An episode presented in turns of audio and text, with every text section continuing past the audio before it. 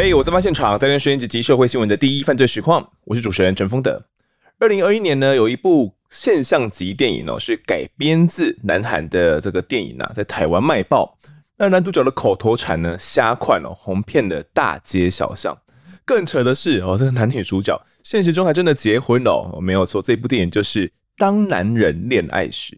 那这个其实单唱的主题曲啊。爱情里比我心为更卡伟大哦，我都很喜欢哦，我去 KTV 都会点。想当然，这部电影我也有进电影去捧场哦。那整体呈现的我觉得也算不错。那邱泽呢，把这个男主角的这个痞子样啊诠释的蛮好的。那赚人热泪的这些戏码呢，也都还行哦。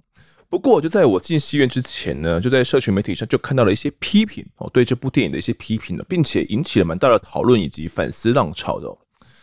原因就是因为这个男主角啊，阿成，他对女主角浩婷呢一见钟情哦，那开始的一系列的追求攻势嘛，那那样的追求呢，被人称之为是台式的父权浪漫。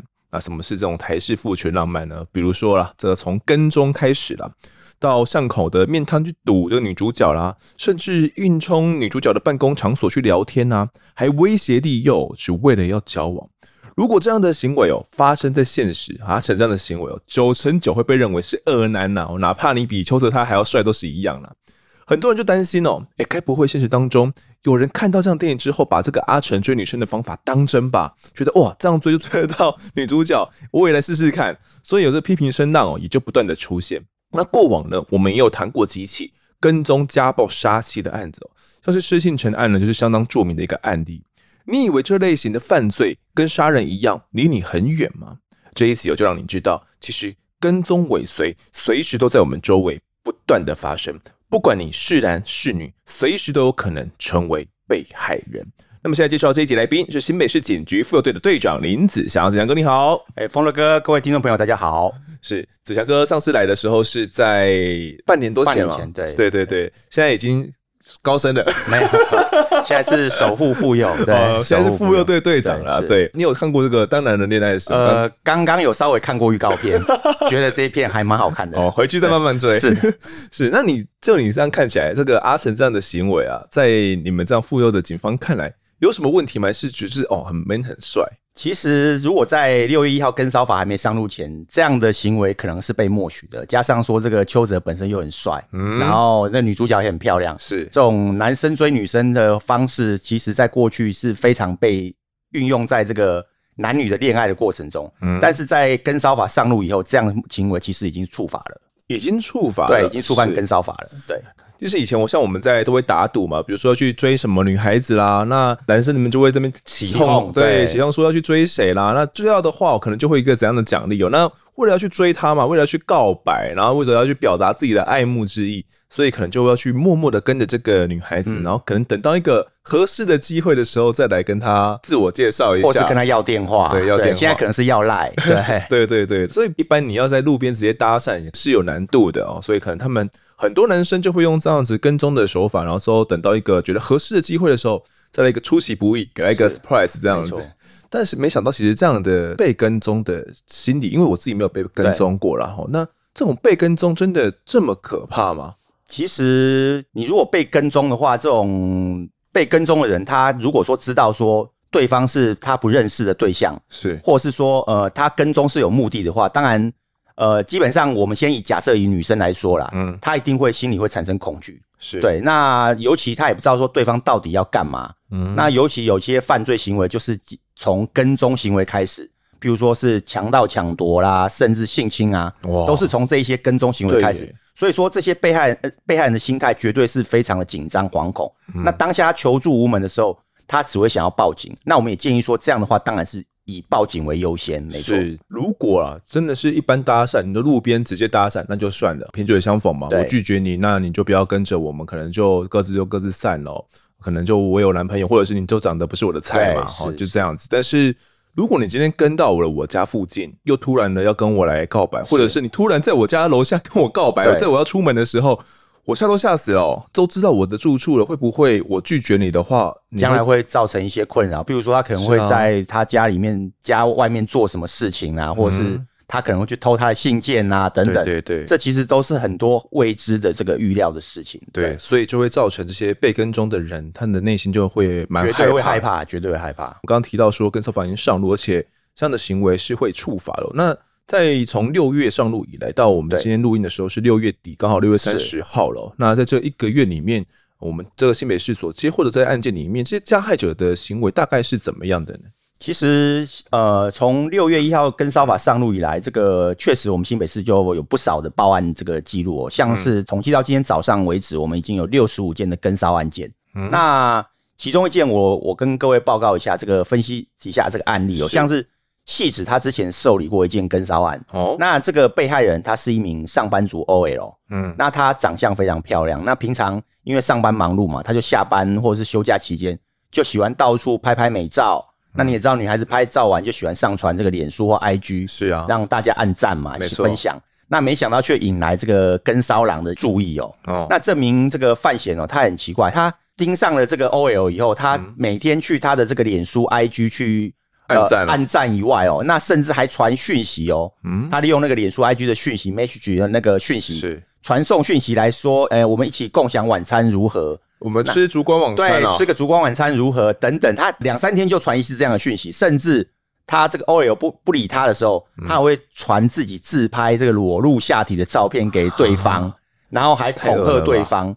那其实这个这个上班族被害人，他跟对方完全都不认识，不认识哦，完全不认识，他也不知道对方是谁。嗯，那他从去年开始就有这样的行为，一直骚扰，一直骚扰，所以已经持续了好几个月，快快一年了，将近快一年了。那那时候跟骚法还没上路嘛，所以这个上班族他也去警方那边报案报恐吓案件，嗯哼，但是很奇怪，就是范闲他就持续的做这样的行为，嗯哼，那他可能把对方幻想成自己的女朋友，比如说我要约你吃烛光晚餐，对对对，他他一直就幻想就说双方是男女朋友交往期间，一直在编织这种情故事情节，是，然后让这个上班族他很困扰，嗯，那跟骚法上路以后，他也知道有这样的讯息以后，他就向我们细致警方来报案。哦，那报案以后，我们警方动作也相当快哦，立刻就查出这个呃男的身份了。是，那原来他是一名保全员而已，保全、啊、对大楼的保全员而已。嗯、那跟这个女生也没什么关联性，是，就是只是意外盯上他的脸书跟 IG。嗯，那结果后来我们，因为我们觉得说这个可能当下可能会有危险性。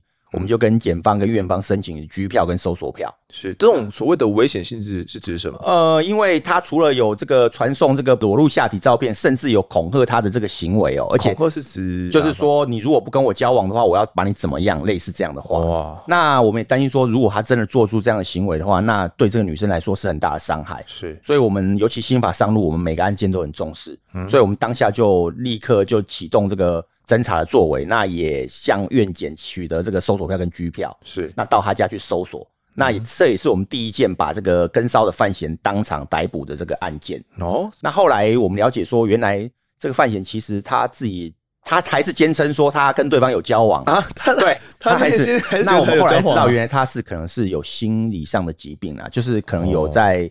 服用定期服用药物啦，嗯、那造成这样的行为，我们后来也把它转介到这个卫生机关去，是。希望说他获得这个就医的治疗，不要再有这样的跟骚行为。他脑中已经把他脑补成在交往当中，对，对，他把对方幻想成自己的女朋友，那对方根本就不认识他。嗯、对，哦，当我我觉得你在跟我交往，你又不有所回应的时候，他就很很恼怒，很生气了，没错，没错。这样子在网络上的骚扰也算是属于跟骚法的范畴。对，没错。那个跟骚法其实我们跟骚法的案这个八种行为里面包含通讯骚扰，然后另外寄送物品啊、冒用各资、监视观察、尾随接近、妨害名誉这些等等，都是跟骚法的八大类型。所以你跟骚法，你不是只局限于跟踪而已，包含后面骚扰两个字。不管什么样的骚扰都算。对对对对，所以很多人误会说跟骚法就只有跟踪而已，这只是跟踪，只是其中的一项行为而已。哦，那其他的骚扰行为也算是跟骚法处罚的范范畴。这个网络上的恶男那么多，所以以前这些女生们可能遇到这样的事情，也不知道该怎么办吧？对对，没错。在跟骚法上路之前，以往遇到这样的情形，他们该怎么处理？他们之前很多遇到这种网络骚扰，大部分就是把它封锁，或是不理他，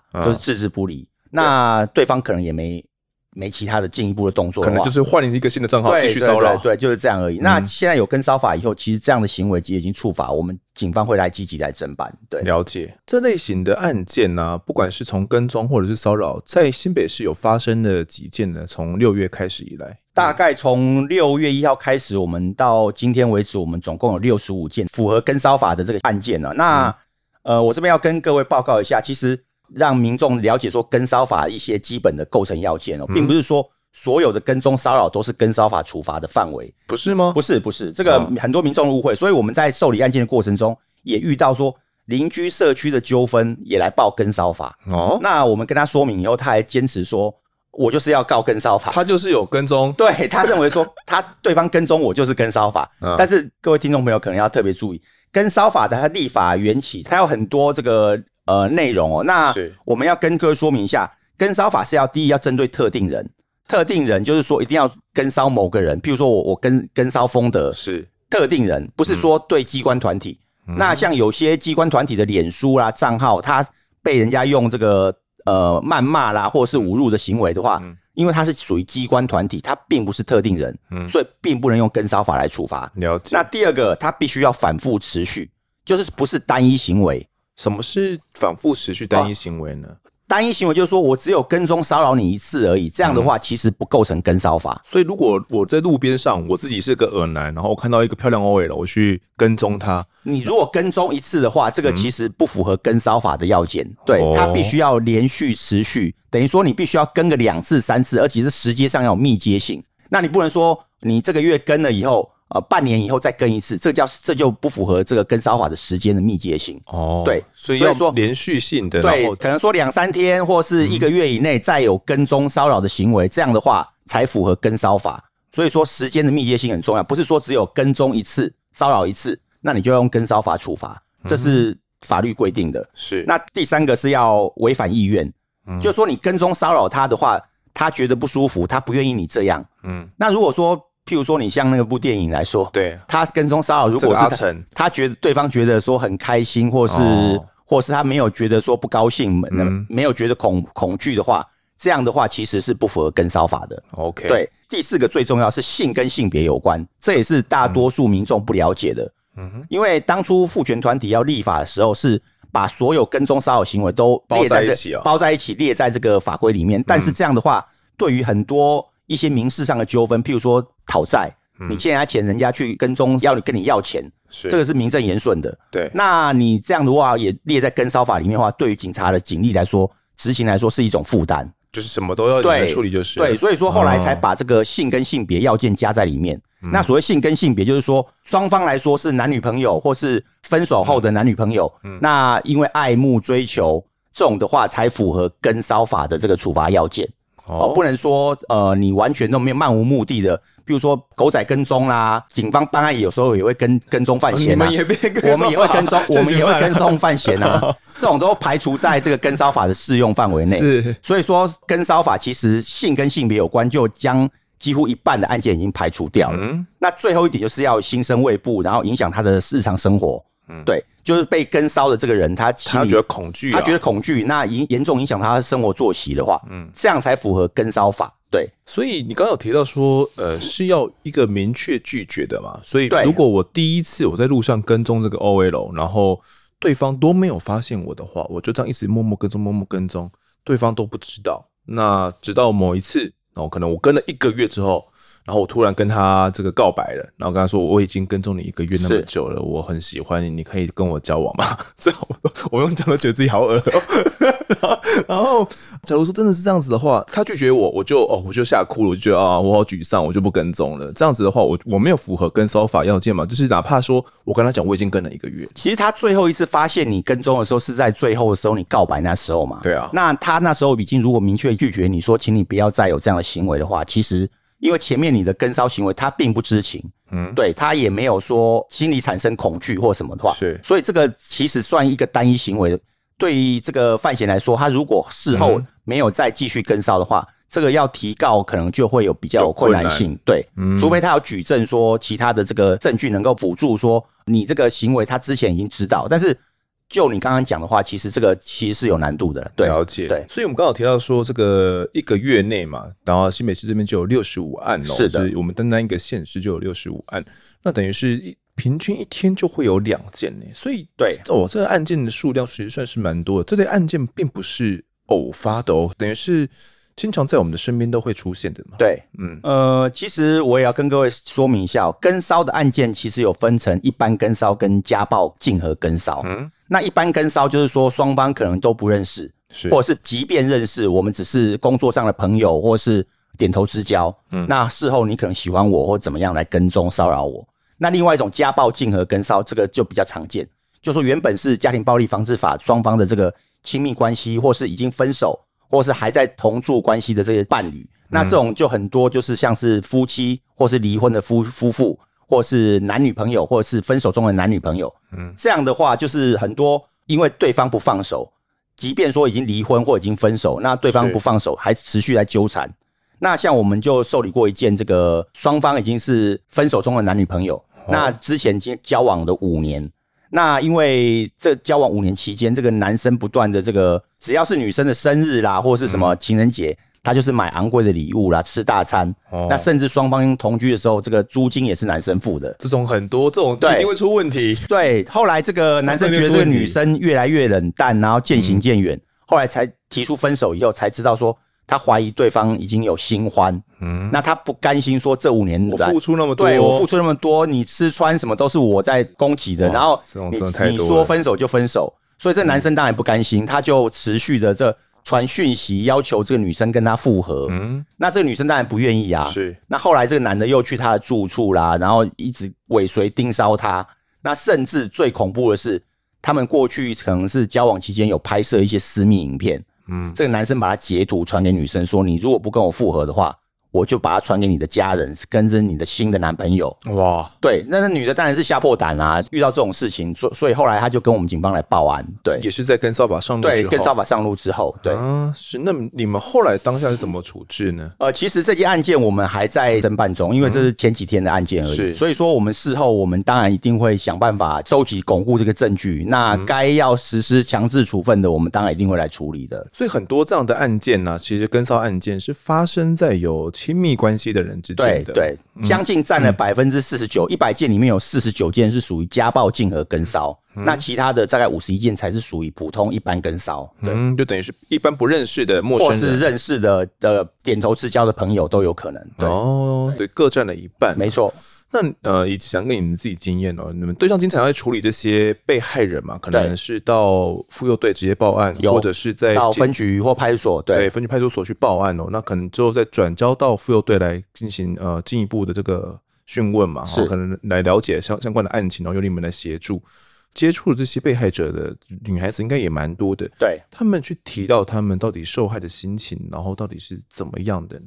呃，其实这些女生她们当下在报案的时候，心里都是很紧张、很恐惧哦。那有时候甚至我们在帮她做笔录的时候，她甚至我们发现说她有讲到哭啦，甚至发抖的状况。嗯，那她就说遇到这样的状况哦，其实每个人心情一定是很紧张、很恐惧啦。那我们女警也会安抚她，那我们会跟她讲说。呃，其实遇到这样状况，最好当然是报警来处理，用公权力来介入。对，那你如果私下的隐忍或是不去处理的话，这样会可能会演变更严重的这个问题哦。因为很多社会案件，严重的社会案件都是这样持续骚扰之后。那最后就发生了这种不幸哦。嗯、那我们之前之前很多社会案例也都是这样。没错。那所以像这样的犯行啊，就是在这个跟骚法上路之后，我去跟踪别人，或者是骚扰别人，然后有符合我们刚刚前面提到的要件嘛？对。可能持续性的，对方有明确跟我告知说不能这样做了，我还是持续做了，而且要哦，这时间要要比较密集的，有性跟性别有关，不限是男跟女，男男女女都算。嗯，对性别之间的话。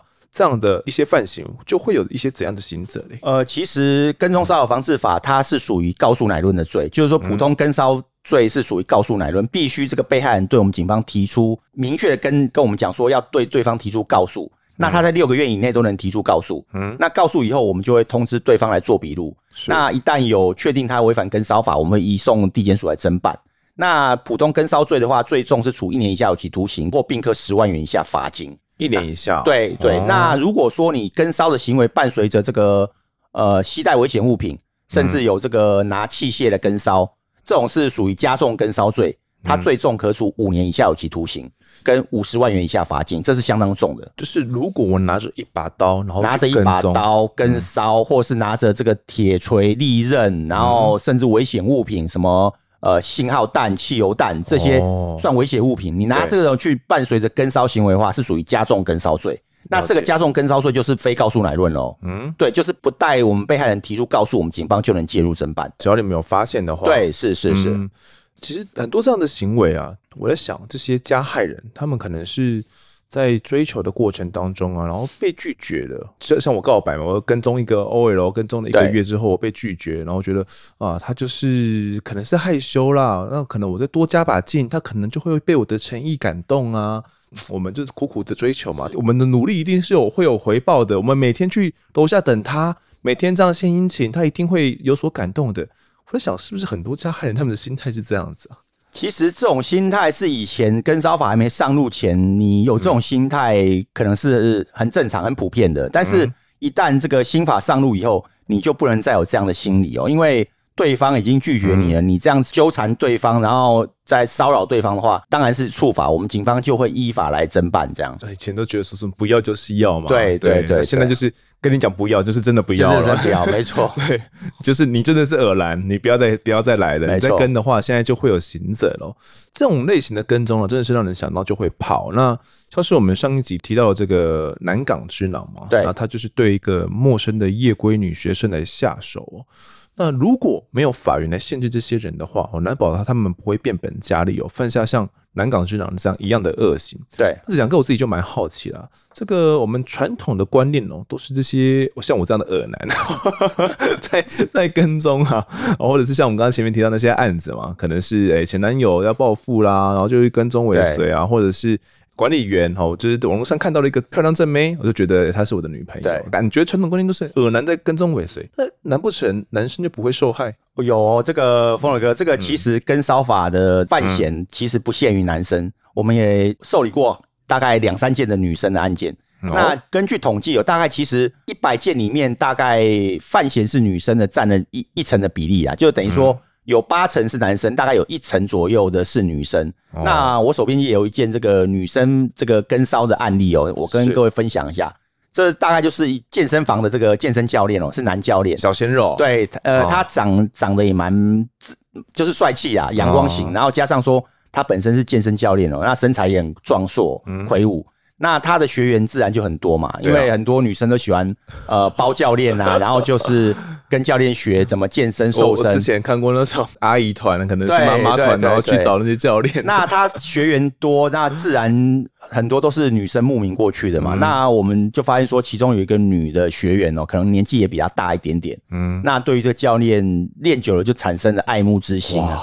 那这个教练其实他心态也蛮正直的哦、喔，他可能是。我猜是应该是有女朋友啊，这一点我们就没有问了。那一开始这个女学员跟他表白说，可不可以约他吃饭？嗯，那这个教练当然是拒绝啊，因为他可能也担心说女友会会会有什么状。那但是婉拒一次以后，这个女学员继续传一些暗示的讯息，说希望跟他交往啊。那教练也也直接明确的拒绝哦。那但是女学员真的不不松手，她不但持续传送这样的讯息以外。甚至跟踪教练要回家，那教练在下班的途中去牵机车，就发现说这个女学员在附近跟踪他，然后看他要往哪里走。就就是有这样跟踪的行为，是那这教练也吓到，说怎么会有这么疯狂的这个学员呢？他当下有就直接制止他吗？呃，跟踪行为他是没有，但是他他有发现说这个女学员在附近在跟踪他，而且不止一次。嗯，那于是他就跟我们警方来报案。那但是他们并没有要告这个女学员，因为毕竟他们也是有这个学呃教练跟学员的关系，他也不想说破坏这个这一层关系，然后影响到公司的声誉嘛。那他只跟我们警方说，他希望说我们警方能核发告诫书，跟这个女学员告诫说，不要再有这样的行为就好了。哦，这个告诫书是什么东西？啊？其实告诫书就是跟骚法里面一种新的这个程序哦，就是说，呃，只要民众来报案跟骚法的话，我们警方都会认定说属于跟骚法的话，我们就会核发书面告诫，告诫这个对方这个跟骚行为人，那跟他讲，收到告诫书的意思就是说，你在两年内如果再有跟骚行为的话。那我们这个被害人就能申请保护令。嗯，这个保护令就形同家暴法的保护令一样。嗯，那如果说他拿到保护令以后，你再有跟梢行为，我们警方就能依照这个违反保护令的现行犯来逮捕。是对，那这样的话，最重可处三年以下有期徒刑。这告诫书，我们换个想法的话，有点像是我们以前学校说的这种警告单的意思。没错，就是警告你说你不要再跟哦。警方已经知道说你你触犯跟骚法了哦，那你再跟的话，你就是违法了。嗯、等于说收到这样的书面通知。对，那一般人真的收到的话，就会哦，我已经触法了。对，以往没有这种观念嘛，所以现在有了这个告诫书之后，有一个明确的这个文书通知，就叫说哇，我现在已经属于到这个触法边缘。没错，没错。收到告诫书就等于自己已经违法了吗？呃，通常要要分成两个面向来说，嗯，因为一般的被害人他可能提告跟骚法以后，那我们就会发告诫书。那也有被害人说他因为跟骚法，普通跟骚是属于告诉乃论嘛，嗯，那有些被害人他会觉得说，我不想对你提告，我只想要你收到告诫书而已，嗯，要吓吓你，或是让你知道说不要这样跟踪我、骚扰我。那如果你单纯收到告诫书，对方没有提告跟骚法的话，那你这样的话其实还没有触犯到这个跟骚罪。但是你如果两年内再有跟骚行为的话，一样是违反保护令的行为。那其实我我刚刚有一个问题，我忘记问，就是关于这个告诫书哦。这个告诫书，我们刚刚提到说它是主要是一个警告的作用。那也会有很多的民众可能会觉得，嗯，我只是像刚刚那个小鲜呃健身教练一样哦，健身健身小鲜肉一样，他可能会觉得说。只是要警告对方不要再跟踪了，对，所以这样子的一些使用告诫书算是合理使用吗？呃，其实我们这个跟骚法里面内容要件就明定说，只要触犯跟骚罪哈，我们就会发告诫书。一般民众来报案的话，不论说是不是提告跟骚罪，那我们一定会发出告诫书，除非他很明确要求跟我们说他不需要对方收到告诫书，我们才不会发。不然只要民众来提告跟骚罪的话，警方一定会。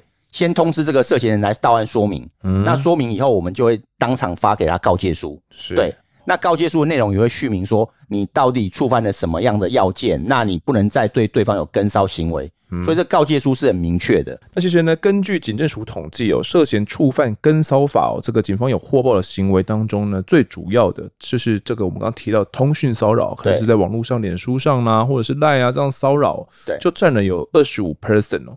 那第二名的呢，则是这个丁少尾随啦，占了有二十二 percent 之多。那第三名哦，就是这种监视观察，也有十八 percent 之多。基本上这三个就占了非常的大宗的啦。那么像是难得恋爱时呢，这个男主角阿成哦那样的不当追求的话，则是摆在第五名哦的，占了大概有十 percent。那这个数据啊，其实是这个警政署统计到六月二十九号一个最新的数据。那诶、欸，这份数据怎样跟你看起来？诶、欸，有没有觉得一些可以讨论的地方？呃，其实跟各位报告一下，一般的这个一件跟骚案件，它可能同时伴随着很多的这跟骚行为。嗯，因为这八大种类是重复出现。嗯，哦，八大种类是重复出现，所以说，呃，你如果触犯一件跟骚罪的话，你可能有监视观察、尾随守候，那也有通讯骚扰。那每一件跟骚案的话，这个重复的件数会重复的类型会相当多。哦，那一。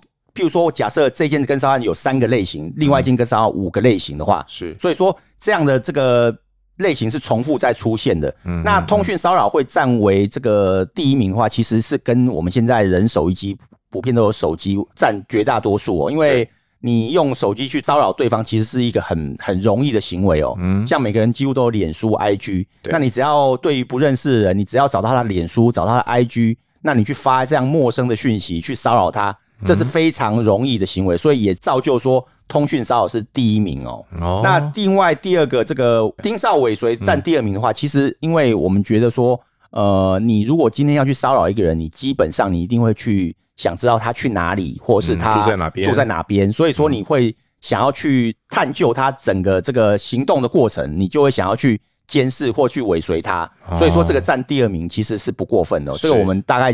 分析出来这样的类型，呃，监视观察的话，其实因为这八大类型，就像我刚刚讲的，几乎都是重复，所以一个人去违反跟骚法，他会伴随相当多重复的类型。那监视观察的话，可能就是你去监视观察他的去哪里吃过饭，或者是去跟谁约会，这个也是一种这个监视观察的手法，所以它是重复伴随的这个状况。跟踪骚扰，大多数除了我们刚刚提到的这些陌生人之外，还有一部分也是会男女朋友之间，哦，这些亲密关系的人对所犯的。所以像这样的一些案件也是大宗嘛？我们刚才讲到说，大概占了有一半之多哈。对，呃，以往可能这样的行为，它是属于在家暴类型的是吗？嗯、过去这个家暴伴随跟骚的这案件，几乎在跟骚法上路前都是属于家暴家庭暴力防治法处罚的范畴、哦。那也有，当然也有一些家暴法的漏洞，没办法处分，没办法处理的。嗯、那现在跟骚法上路以后，这个家暴竞合跟骚的案件其实占了蛮多大多数了。像一百件加将近有四十九件的这种类似的案件，嗯，那我们这边也有一些案例可以分析哦。像呃，在普通跟骚的话，百分之五十三的话，就是一百件，如果五十三件的普通跟骚里面，嗯，其实陌生人只占了咱将近十六件而已，嗯，那其他的都是一些你已经认识的或是职场上的朋友。那另外，哦、呃，四十九件是属于家暴竞合跟骚，那家暴竞合跟骚这个可能就是我刚刚有提到过是前夫前妻。或前男女朋友，或现任男女朋友，这些这个身份关系哦。嗯，那我这边有一件，就是过去分手的这个夫妻档哦，他们之间呃结婚五年了，那也有小孩，但是后来老婆可能发现这个老公爱酗酒，就爱赌，然后后来就跟对方提出分手的要求，要离婚了。对，离婚。那双方也办好离婚手续了。嗯，但是这个老公可能觉得说，呃，过去这个家庭经济支柱都是他嘛。是啊。那这个老婆，他怀疑说老婆也有新欢，其实很多这个案件都是 每次都是这样子。那后来这个老婆也认识了新的男朋友，因为呃在工作上认识了新的男朋友。嗯、那这个双方也到了同居的阶段。嗯，就这个老公前夫啊，前夫就去这个老婆家不断的去骚扰、通讯骚扰，甚至到他楼下去叫嚣，哦、三更半夜在楼下对他大喊那些那不雅的字眼啊，哦、什么破什么，类似这样的。对对对。那其实这样对于左邻右舍也是很困扰，因为虽然有报警，但是后来因为那时候跟烧法还没有上路，那时候这不算违法吗？呃，他这样叫嚣的话，顶多是妨害安宁。那如果说这个老婆觉得他有妨害名誉的话，另外可以告妨害名誉，没错。但是这这种在新法上路之前，其实是其他适用其他的法律，但是并不严重。家暴也不算构成。呃，他这样的话其实有算家暴，但是当时的这个前妻并没有申请保护令，嗯、对，没有申请保护令。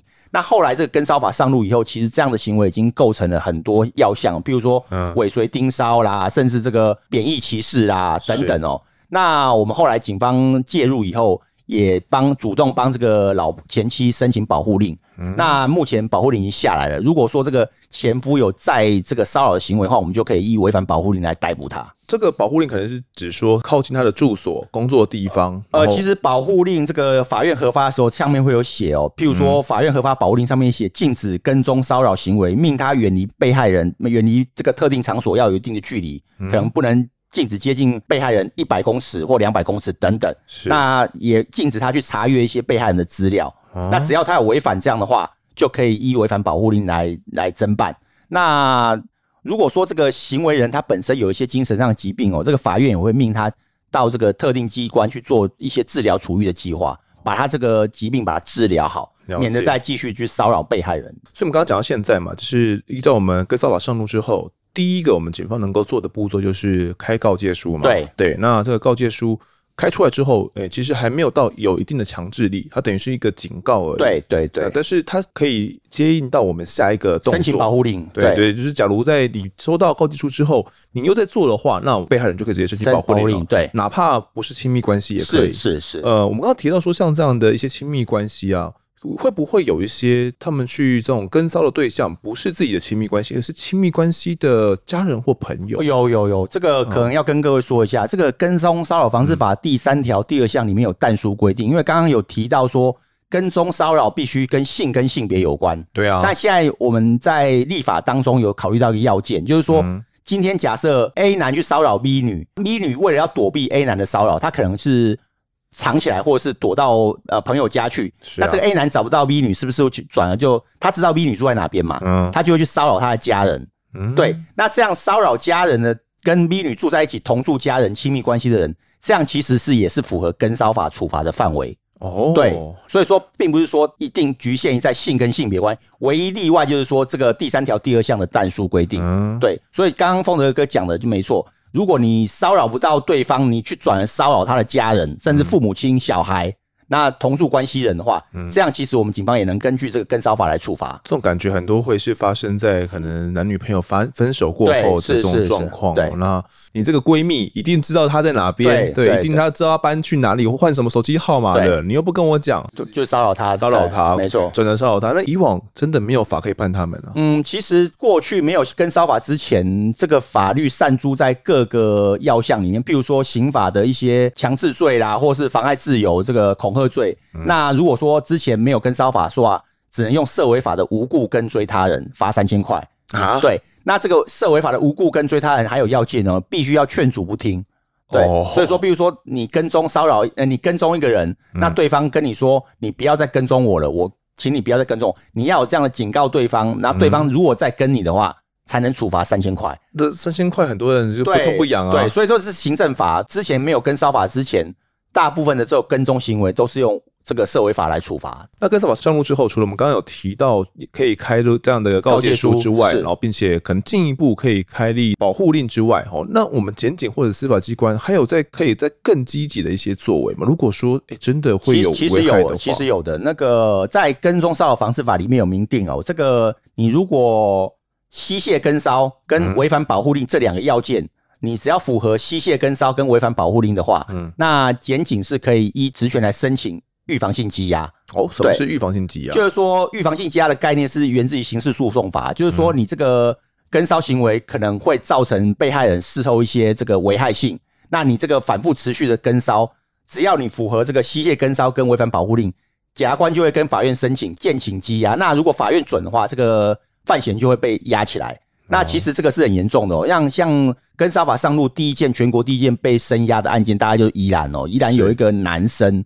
他不断用手机赖狂抠前妻近三百通电话，哇那甚至还传讯息说我要杀了你，哇！对，所以这个是很严重哦。那依然警方也非常积极哦，然后跟检察官报告以后，检察官依据这个预防性羁押这个要件跟法院申请，那法官也准了。嗯那他是全国第一个被押起来这个跟骚法的犯嫌，没有羁押的话，很有可能会做出真的去杀了这个。其实我们也担心啦，因为这些有些人他的心理状况并不稳定，我们也不知道说他是嘴巴说说还是真的会去做。那我们当然是要从宽来认定，因为被害人的生命是无价的哦，你不能说呃你轻率草率的认定说啊这可能他嘴巴讲讲啊，并没有关系啦。那一旦如果发生这个事情的话，若是他一旦被这个前妻、前夫或者是怎样的话，嗯，发生这样的事情的话，那后续的这个是没有办法弥补挽救的。我就想到我们刚刚聊完了这个施信成杀妻案，是对他也是过往了就有对妻子家暴了，可能有出言恐吓要去杀害，类似这样的行为了。对，所以我觉得这样的行为可能真的会成真哦，尤其像这个宜兰这个案子一样，如果我们没有这个跟骚法上路之后，然后来处于更积极的作为的话。说不定就是下一个施信成的案子。对，没错，是好。所以在这个跟骚法上路前后啊，如果真的有被害人的话，以前我们可能就只能用我们刚刚讲到的受违法，是罚三千的方式，然后而且还要。明确告知对方说不能这样做了，对，你要警告对方说你不要再跟我了。对，嗯，警察机关那么才可以再处以这个罚则嘛？对，三千块，三千块的罚则而已。那现在我们就有一些具体的行为可以做。其实依照警政署统计呢，六月到这个二十九号哦，全台就总共接获了有三百七十四件的跟骚报案哦。那我想听众听到现在也真的很好奇啊，因为我们有的听众真的是就遇到这样的哦跟踪骚扰狂哦。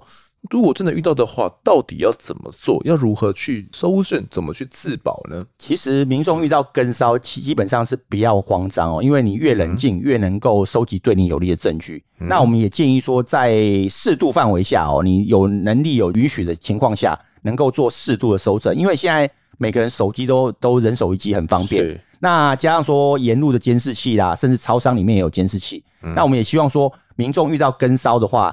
基本上，你用手机适度的拍摄这个画面。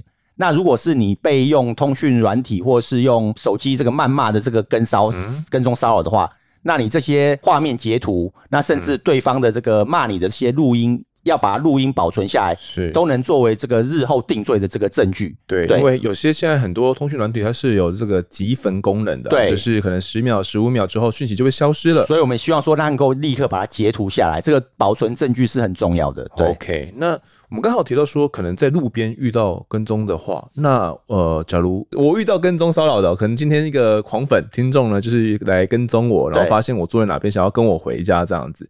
如果我遇到这样的跟踪骚扰的状况的时候，我要怎么样去搜证会好一点？其实我们也建议说，民众如果在户外或是路边遇到这种跟骚行为的话，第一个当下最好是打一一零报警，由警方来主动来介入。但是在警方到达之前，嗯、建议也是尽量不要往人少的地方，你可以走人多的地方或是超商。那附近如果有派出所，当然是最好先到派出所去。嗯，这样你如果到超商里面、派出所里面，这个附近都有监视器。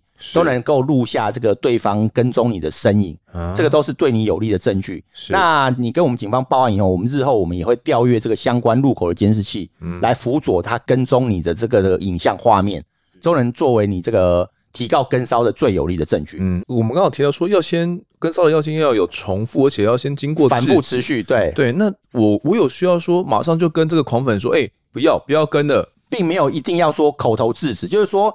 呃，你对方如果跟骚你的话，有反复持续，那你就是有心生畏怖，也影响到你的生活的话，这样的要件就已经构成了，并不要求说被害人一定去要跟他说说，呃，你不要跟踪我，这个其实是不需要的。哦，对，当然，如果说他有通讯骚扰，或者是说他有用这个电话打给你的话，嗯，那你当下当然是可以跟他明确跟他讲说，你已经影响我的生活了，对，你不要再有这样的行为。对，那这样让明确知道对方知道说，其实他你是不希望他有这样的跟骚行为的话，看他能不能够知难而退。其实很多跟踪骚扰的被害人哦，可能就会害怕，然后这个慌不择路了，然后越走越往这些暗巷里面走，越往这些偏僻的地方走。对，那很有可能就会发生，真的会发生那些意外哦。所以刚刚子强哥有提到，真的遇到的话，反正是要找那些明亮哦、人多的地方去哦，最好有监视器的地方。对，到超商哦，到人多的地方去，或者是你。刚好有可以经过派出所的话，那就去。那过程当中，如果手机可以拿起来的话，可能就诶、欸、偷偷拍一下后面，看那个人是不是有持续在跟着你哦，就是偷偷的这样拍哦，那也是可以作为一个搜证哦，就重点不要让对方发现。是。那在合适的情况下，也要打电话报警。派出所呢，可能你很快就会来了，然后来可以来协助你哦。所以这样的一些搜证哦，都可以帮助到我们这个后续啊，警方开立告诫书啊，确认说到底有没有触犯跟骚罪一个蛮重要的佐证。是。那如果我们没有做到这些搜证的话，难道就没办法了吗？还是我们警方这边也会后续也会协助？其实如果说被害人没有适度的搜证，我们警方还是会侦办，因为跟骚罪的这个侦办流程其实就跟一般的刑案办案是一样的，嗯、就跟一般来说明。民众去警察机关报案，我们警方即便说你没有很足够的证据，我们也警方也会是受理。嗯，那受理后，我们会根据这个你提供的一些线索，那去调阅。譬如说，你说他跟骚你，那我们也会调阅路口监视器，或是社区大楼的监视器、电梯里面的监视器，是来佐证。那如果说他通讯骚扰你的话，我们也会协助调阅通联记录，然后看看他到底多密集的打给你。这些都是我们警方会主动帮民众来做到的一些这个收集证据的方式，并不是说你没有收证，我们警方就不受理。对，然后，了解。假如说我们真的可能去跟警方来提告了，会不会因为说可能证据，尽管警方这边都有协助来调阅了，可是都还是没有没办法明确的佐证，未来可能是会有没办法呃沉罪或者是起诉的状况？其实。提告跟骚罪能不能够起诉，这个要看你证据收集的多寡了。因为民众报案来说，这个到最后起不起诉或是成不成定罪哦，到了院检那边，其实还有一段这个法律攻防。是，因为很多犯嫌他都会辩称说，我并不是在跟骚他，我只是跟你对啊，我只是走在同一条路上，而且我们就住在附近而已。我每天上下班都会都会刚好遇到你，这也就同时间下班。对，而且他们会有这样的辩解。那所以说。基本上，被害人跟我们警方这个收集的证据的多寡哦，那甚至有一些比较私密的对话，这个就可能就要靠被害人提供哦，因为他可能传一些讯息骚扰你的话，这些私密对话就要靠被害人来提供。那将来定不定罪，其实我们也不能完全靠我们这个受理后移送案件来来决定哦，因为到了院检那边还是有他们的新证啊。对，那包含说这个跟梢的时间的长短。那这个是不是跟性跟性别有关？那还有这个是不是跟骚法上路前？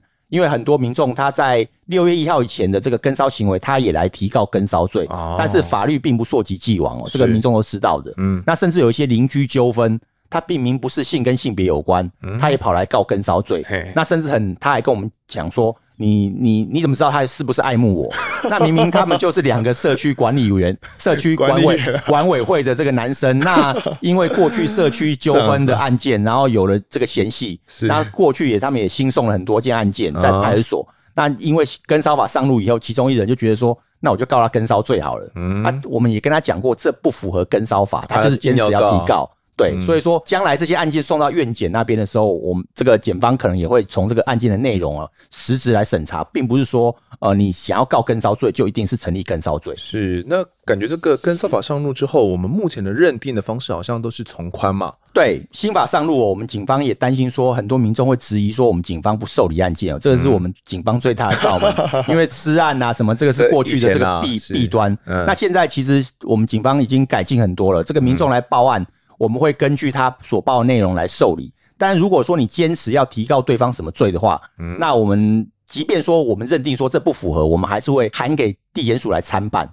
那由检方来认定说这样的行为到底构不构成？有没有可能这样比较从宽的认定，也会造成我们这个第一线执法同仁会有一些困扰？啊，当然啦，因为呃，这个我刚才有提过，新法上路以后，民众对于这个法律的要件可能不是那么熟悉。我、嗯哦、真的，我你不讲我都不知道。所以说有赖于我们警方多宣导啦。哦、嗯，那在这个宣导的过程，就让民众知道说跟骚法到底是什么东西，然后怎么样才符合才构成。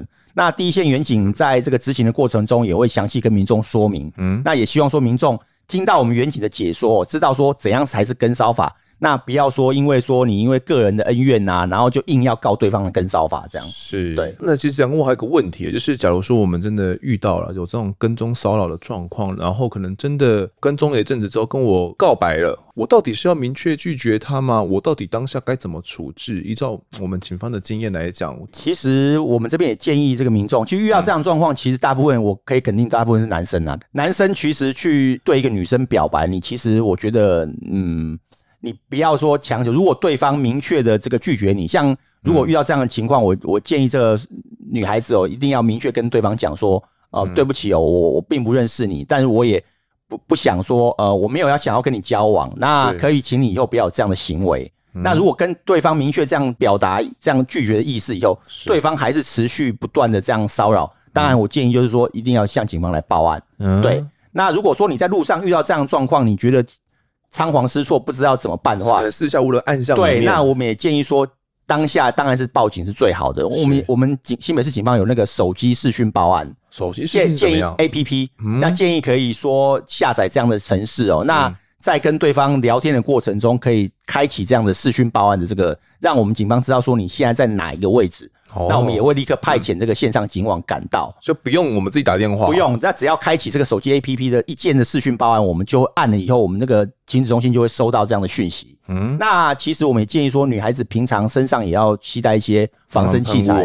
那现在最建议当然是防狼这个辣椒水、防狼喷剂，它现在很流行了。对，小小一罐携带方便，而且它的这个这个防御力又很好，只要一喷，大概对方就丧失了这个抵抗力。嗯，所以说。除了说报警，然后还有明确拒绝对方，那找适当的地方来躲避，嗯、那当然就是身上要携带一些防狼喷剂这样的东西。那有没有可能，有时候我明确拒绝之后，反而对方恼羞成怒，可能会有些攻击行为？嗯，其实，嗯，这样的情况也是会有啦。但是建议说，就是当下可能要找适当的地方。刚刚有讲过，你可能就是说，对方要跟你表白的时候，那你在马路上，那你建议说能够。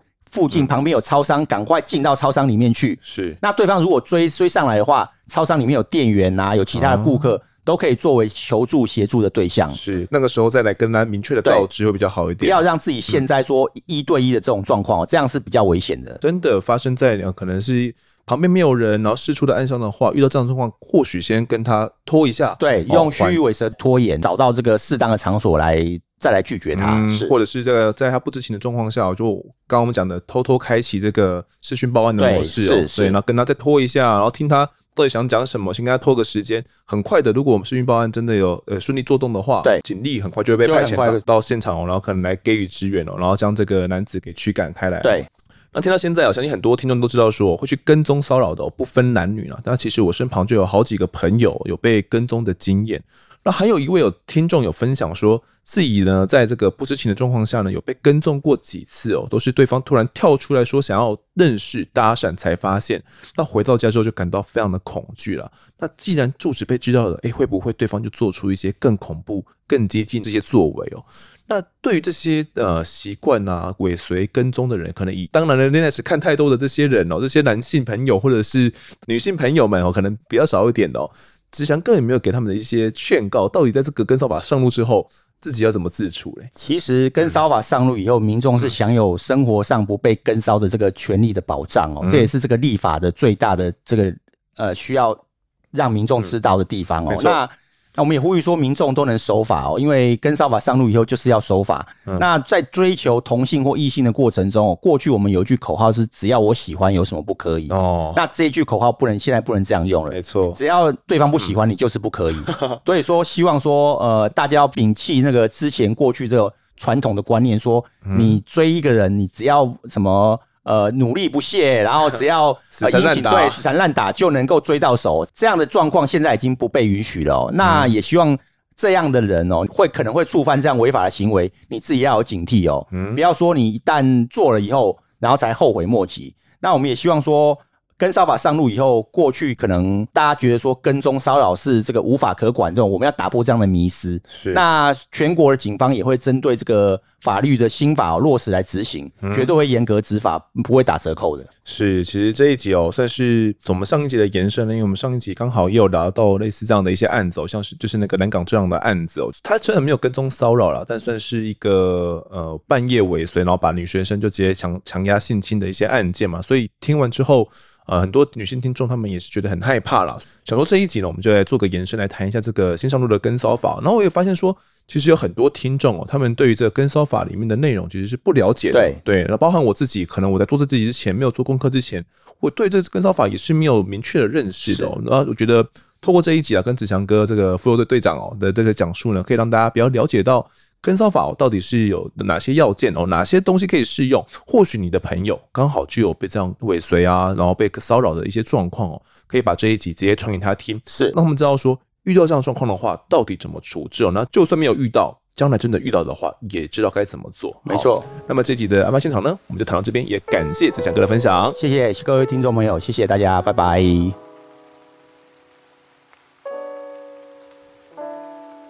接下来到听众时间，首先是干爸干妈们的抖内。那第一位抖内是这个没有留下名字，是在六月二十八号抖内的。他说嘞，微博赞助只给用心的创作者，谢谢这位抖内的干爸干妈哦。那我觉得 自己算不算是一个用心的创作者呢？嗯。不敢说了，其实我觉得那个 podcast 那么多了，那一定有比我更认真啊，没有被看见的这些创作者哦。只不过自己可能是比较幸运的，那讲述的这些内容呢，也是大家比较有兴趣的这个真实犯罪题材哦，所以可能比较有被大家给听见。不过在这些案子里面呢，其实有时候都会觉得很难跨越自己啦。就做过了一个大案，又过了一个大案之后，从妈妈嘴往后，那从第二季以来哦，我们不断讲述了蛮多个大案子哦，那偶尔都会有一些特别企划，想要说哇，再超越自己，再做出一点不一样的。那每次每次这样子一直不断的超越自己之后，都想说啊，怎么样才能够再次精进，才能够再更突破，都觉得啊，这是不太容易的一件事情。有时候会觉得说，公司要维持住一定的创作能量就不太容易，就是因为有时候大案子过后，一个大案子可能是我们要花很多时间来约访，然后写访纲制作的，那可能。光是要找人这件事情上就非常困难，然后一个案子可能分成三集、四集来制作，那好不容易弄出一个之后呢，可能短时间内就没有办法再马上弄出一个来，所以这些创作啦，能量都会有些高高低低的，光是要维持住就不太容易了。那 又要再突破，就要真的是要花了不少心思。那总之也谢谢这位呃听众对我的打气鼓励。好，下一位董内是这个王乐乐，他说经由朋友的介绍呢，来听听风德的 Podcast。谢谢丰德用心制作，想给丰德一点鼓励，加油！好，谢谢这位乐乐，看来朋友有推坑成功哦，然后你也喜欢我们的 podcast，希望你可以继续听下去。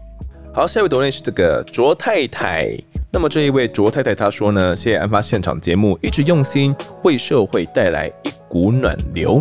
我跟我先生呐、等了很久，最近呢终于有宝宝来报到了。因为我是呢高龄产妇，我先生呐、希望我能好好养胎，所以这边先跟丰德告个假，我会暂停听案发一阵子哦，但是我仍会持续关注的。好，谢谢这位卓太太哦。既然这个在养胎当中呢，可能这些比较。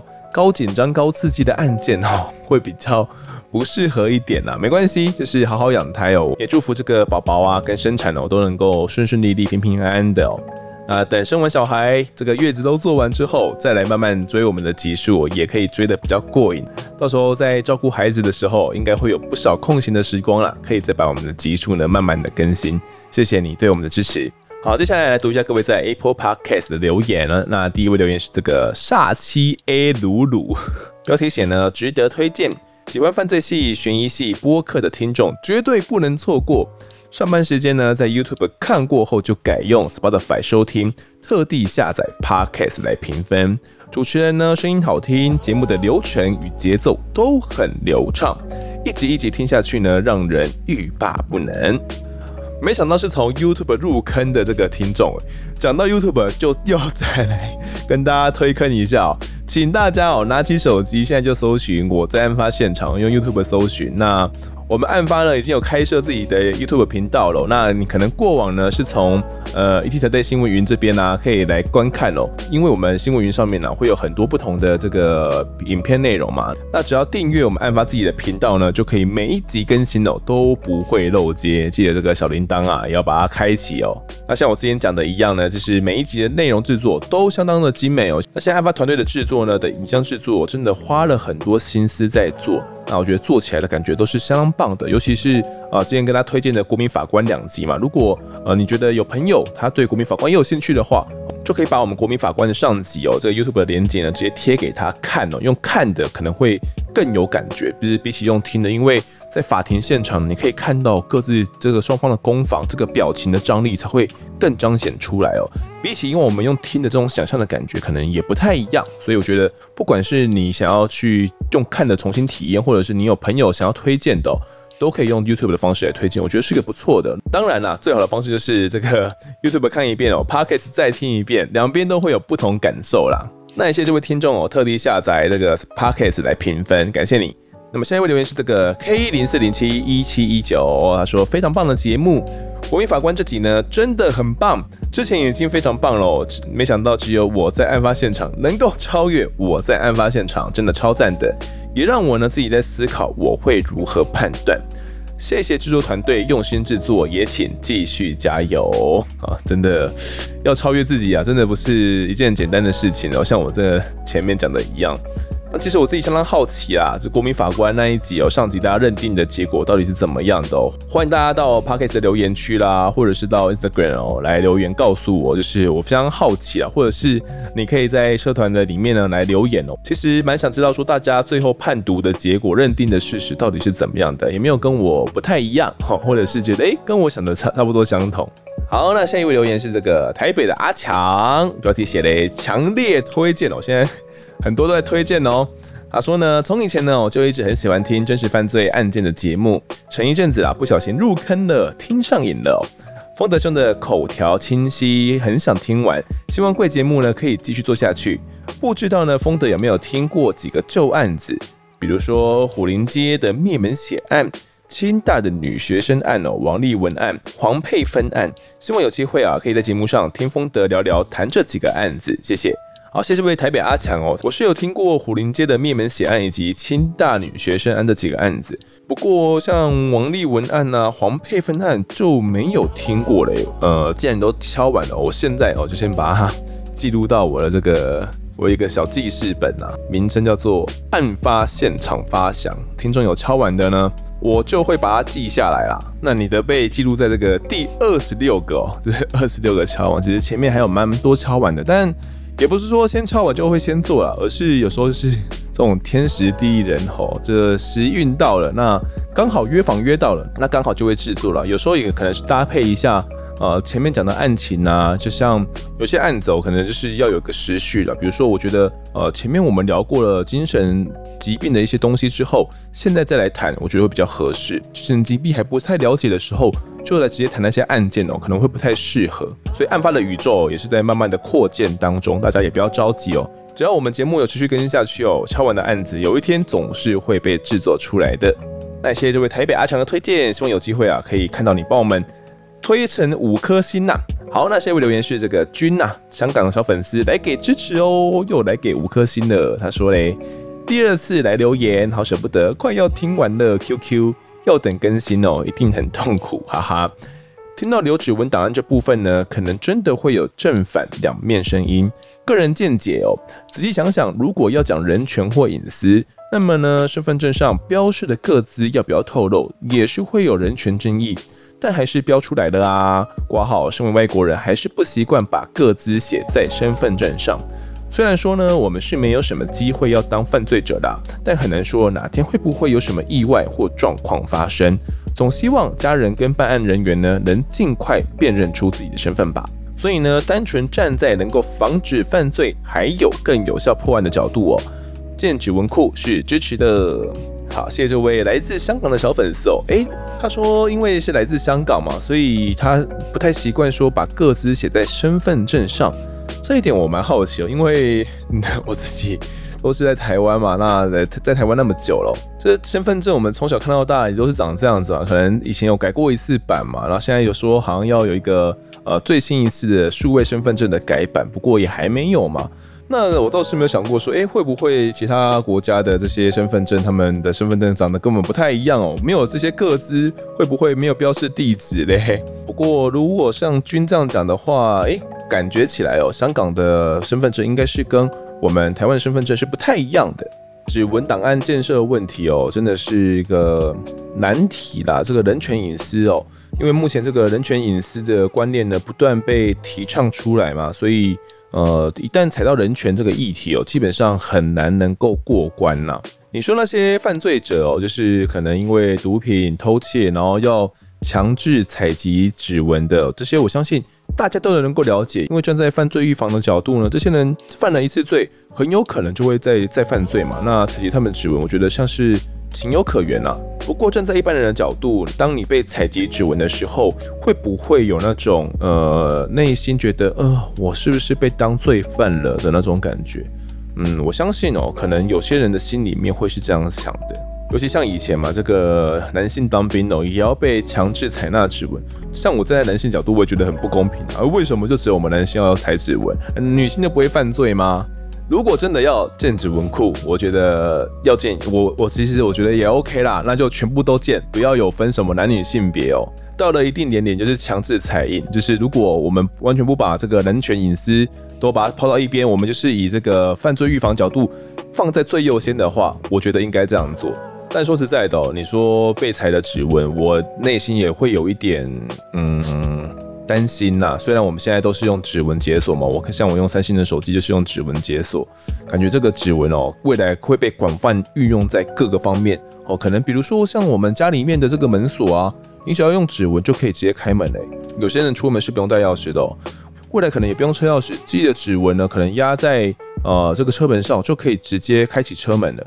所以自己的指纹就等于是一个通行证，等于是家里面所有财产的一个感觉哦。当进入到这样的一个数位科技的时代的时候，你要被强制的采印指纹，你会不会害怕你的指纹假如被外泄了呢？被有心人士拿去利用的话，会做出什么事情？哦，我自己其实会有这样的忧虑的。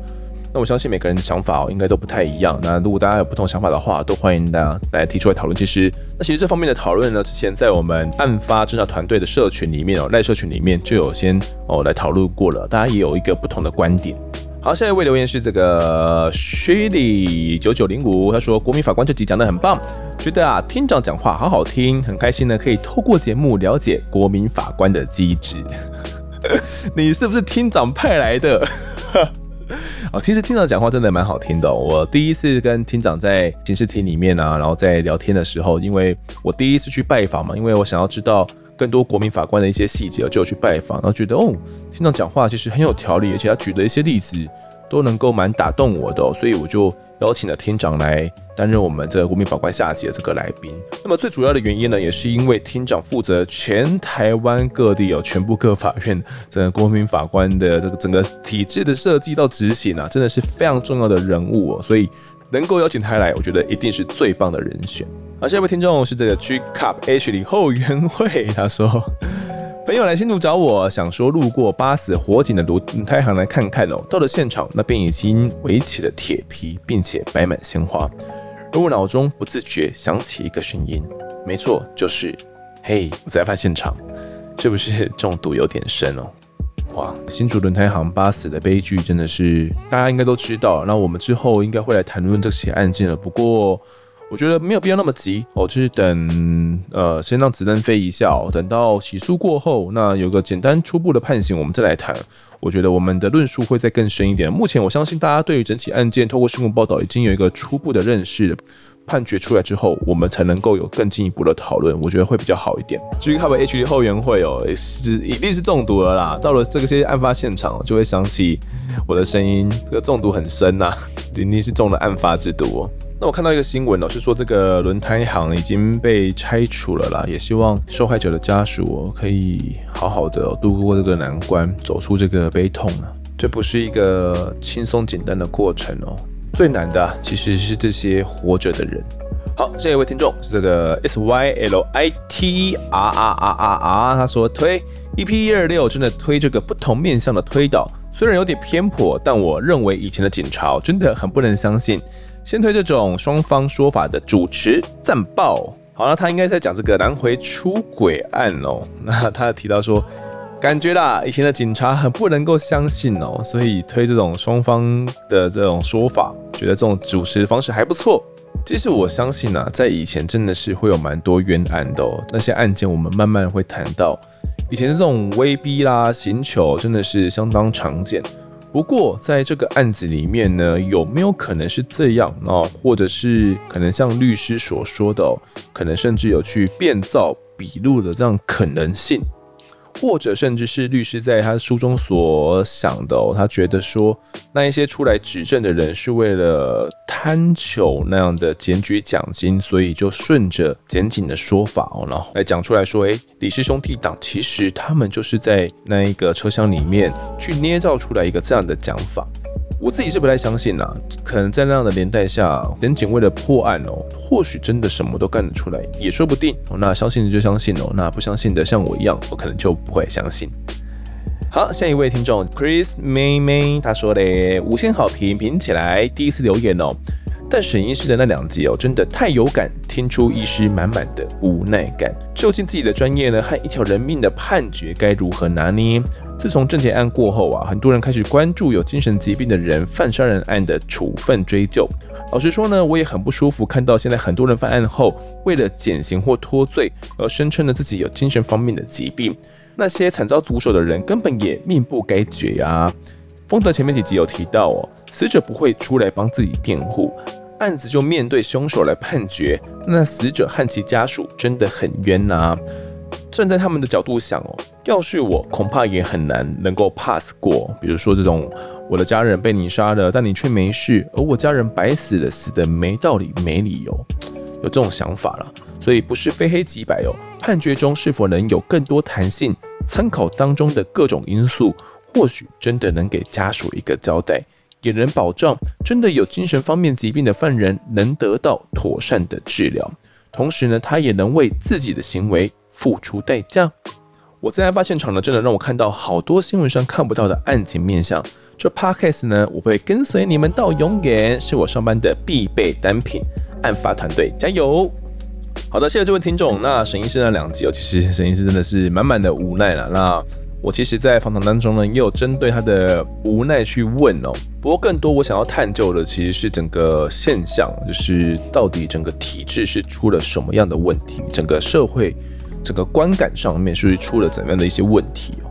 当然，如果我们设身处地着想，如果今天我们家人被杀了，那对方行凶者呢，是一个精神疾病，然后有思觉失调的人，他处在妄想状态下，那觉得我的家人呢是会想要杀害他，想要危害他的，所以把他给杀掉了。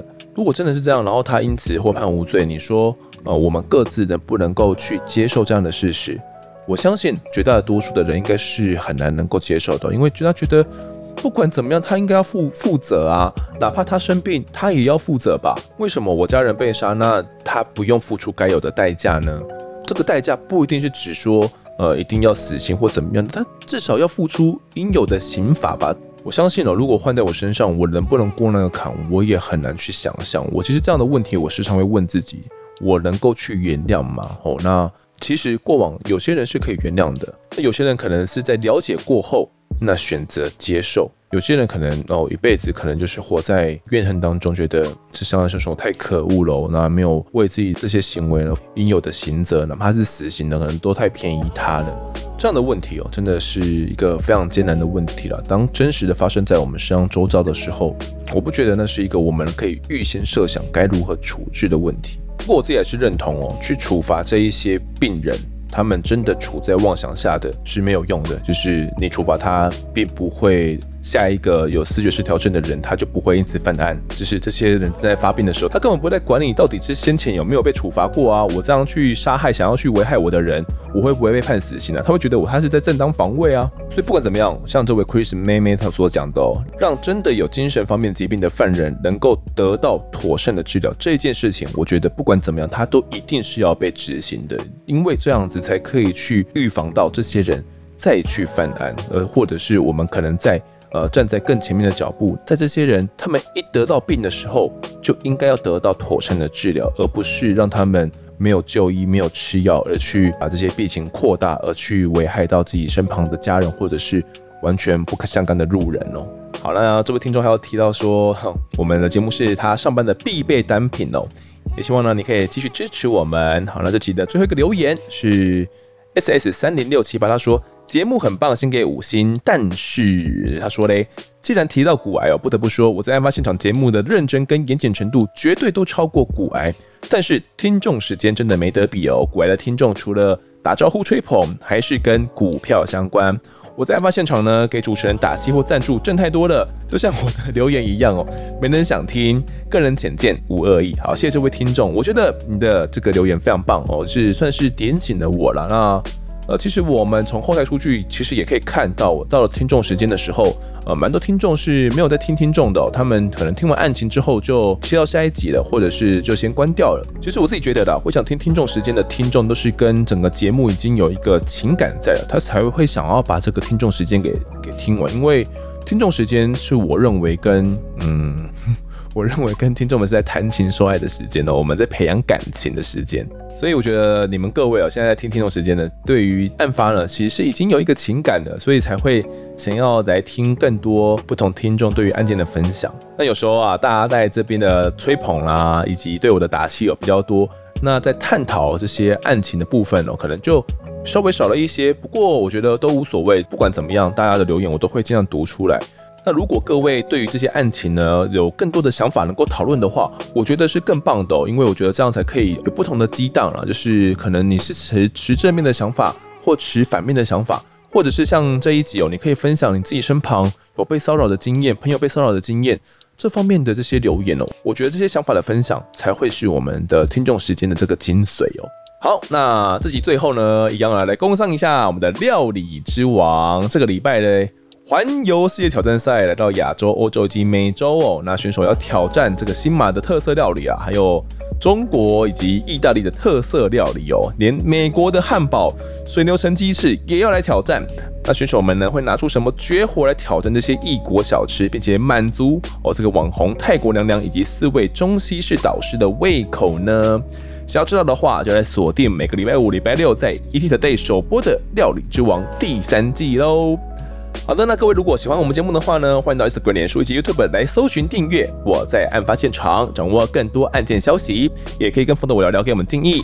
各收听平台上按下订阅，还有五星评分，就是对我们最好的支持。另外呢，案发侦查团队在募集当中，只要透过 Mr. Bus MB3 的订阅赞助，就可以来加入我们。还有专属社群呢，可以跟风的以老粉们一起抬杠聊案件心得。如果各位在 Apple Podcast 上面留言的话，我也尽量在节目中给出回复。跪求听众们推荐给上班的好朋友，一起听听看我们聊案子。案发现场，我们下次再见。